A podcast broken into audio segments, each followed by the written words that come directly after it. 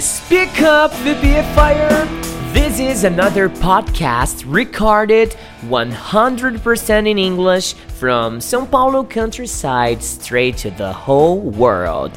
Let me be your friend and help you improve your listening through my personal opinions about everything, and of course, sharing your opinions with me too, right?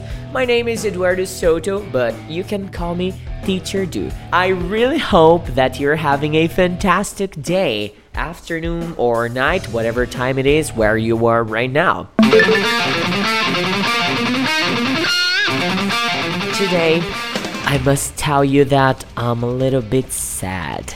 In fact, I have uh, bittersweet feelings right now. I have had my English school since 2010, and yesterday was the first experience I had firing somebody. Yeah, I had to fire my secretary. It was tough, for real one of the hardest things that I had to do in my entire life. I thought it would be easier, but when the time has come, it was not an easy task for me to do. Yeah. As I said, I had never fired anyone and it made me really terrified. I felt anxious about what she would feel, what she would say, and one thing I can share with you is that she cried a lot when I told her that we would be letting her go. We would no longer need her job at school anymore.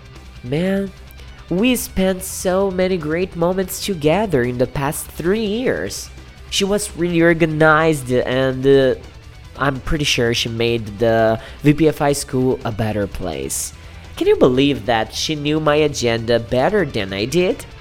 But the truth is, we gotta do what we must do.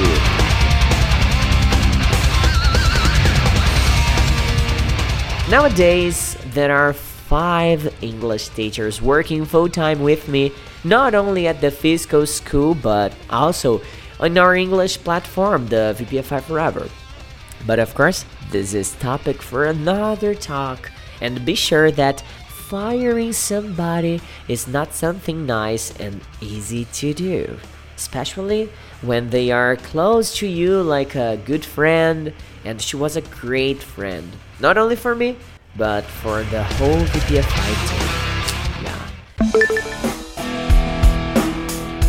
But how about you? Have you ever been fired? Or better, can you imagine yourself firing somebody else?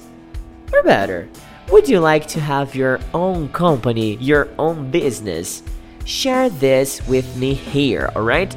Because now it's a video on YouTube and we are talking on Spotify too. So, anyhow, you can just let me a message on Instagram, maybe at VPFI Forever or at Você Pode Falar Inglês, you choose the place, or access our English platform www.vpfiforever.com.br. Alright? Have a great one, VPFire. See you around.